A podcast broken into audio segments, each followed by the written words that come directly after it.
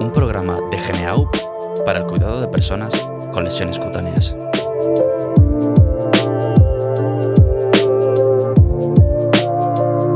Una herramienta básica para valorar el riesgo de lesiones por presión. Hoy hablaremos de la escala de Braden.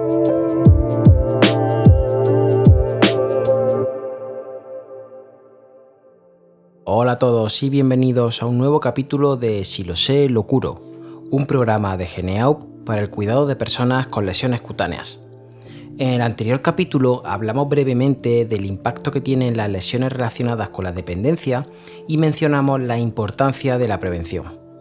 En el capítulo de hoy vamos a introducir una escala de valoración de riesgo ampliamente utilizada en nuestro entorno, la escala de Braden. Os recomendamos que si podéis echéis un vistazo a la escala mientras escucháis este capítulo, para que sea más sencillo entenderlo. La escala de Braden fue publicada por primera vez por Braden y Berston en 1987.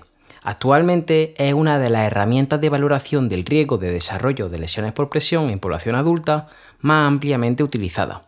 Se utiliza en distintos ámbitos, desde unidades de agudo hasta servicios de larga estancia, pasando por cuidados intensivos.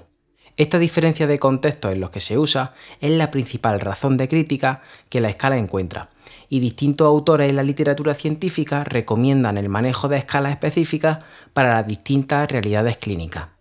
No obstante, dedicaremos el capítulo de hoy a analizar esta escala y entender la manera en la que debemos utilizarla en nuestro día a día.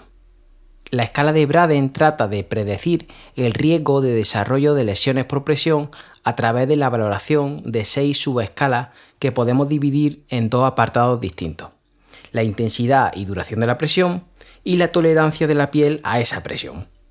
Todas las subescalas asignan una puntuación del 1 al 4, excepto una, la fricción y la cizalla, que asigna 3 puntos como máximo. En la escala de Braden, a mayor puntuación implica un mejor estado y por tanto una menor afectación de ese parámetro en concreto. Cuando valoramos el primer bloque, la intensidad y la duración de la presión, lo hacemos con las subescalas de percepción sensorial, actividad y movilidad. La percepción sensorial se refiere a la capacidad que tiene la persona para sentir dolor o incomodidad derivada de la presión y responder a ello cambiando de posición o pidiendo ayuda para hacerlo. Así, una persona con la mínima puntuación en esta subescala no responderá ante estímulos dolorosos, mientras que si le asignamos 4 puntos es porque no tiene afectación es capaz de sentir y comunicarse sin problema. Las otras dos subescalas que valoran la intensidad y la duración de la presión son la movilidad y la actividad. Es interesante entender sus diferencias y cómo se complementan.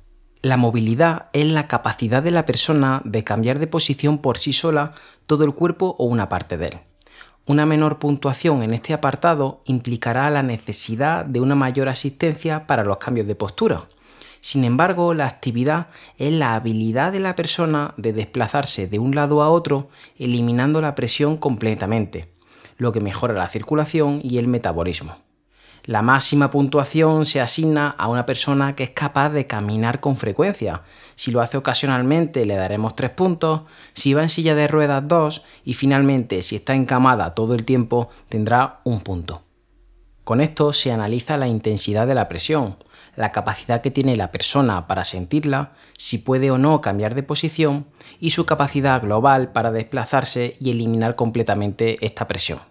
Por otro lado, tenemos el bloque de subescalas que valoran la tolerancia de la piel y de estructuras adyacentes a la presión y analiza el estado nutricional, la exposición a humedad y la fricción y cizalla que sufre esta persona. El estado nutricional es el factor intrínseco que valora esta escala y mide la cantidad de proteínas, calorías y líquidos diarios que la persona ingiere. Le asignaremos un punto si la persona nunca come un tercio de la comida ofrecida y cuatro puntos si la mayoría de las veces se come todo. Como factores extrínsecos aparecen la exposición a humedad de la piel, ya sea por humedad, sudoración, orina u otros líquidos corporales. Si la piel está constantemente húmeda, se le asignará la puntuación mínima. Si necesita cambio de sábanas cada 8 horas, serán 2 puntos. Si está ocasionalmente húmeda, como por ejemplo por incontinencia, serán 3 puntos. Y si normalmente está seca, 4 puntos. La exposición a fricción y cizalla es la última subescala de la que hablaremos y se puntúa de 1 a 3 puntos. En esta subescala se analiza la necesidad de reposicionamiento que tiene la persona, bien sea por deslizamiento en la silla o en la cama. Si frecuentemente se desliza y requiere constantes cambios de posición, tendrá un punto. Si lo hace ocasionalmente pero suele mantener buena postura, serán dos. Y finalmente, si presenta fuerza suficiente para sostenerse por sí misma, serán tres puntos.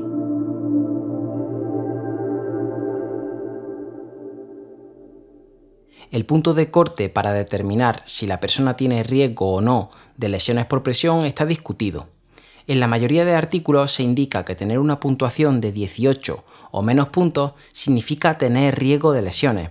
Sin embargo, lo que se concluye es que lo interesante no es valorar de manera aislada la puntuación total de la persona, sino analizar cada una de las subescalas para poder corregir las desviaciones de la puntuación óptima con medidas adecuadas y específicas. Además de esto, recordemos que una escala como Braden nos debe servir no solo para conocer el riesgo puntual que tiene una persona en un momento dado, sino para analizar los cambios en el tiempo que aparecen con la modificación de cada una de las subescalas.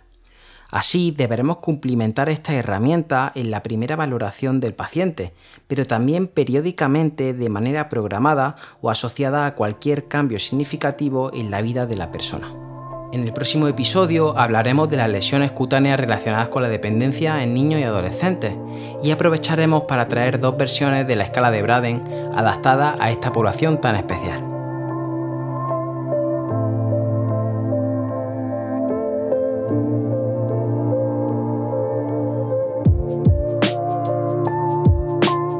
Así que hasta aquí el capítulo de hoy. Muchas gracias por escucharnos. Como siempre, podéis seguirnos a través de las redes sociales de Geneaup y seguir escuchando más capítulos de este podcast en Spotify, Apple Podcast, Google Podcast y Audible de Amazon. Hasta el próximo capítulo de Si lo sé, lo curo.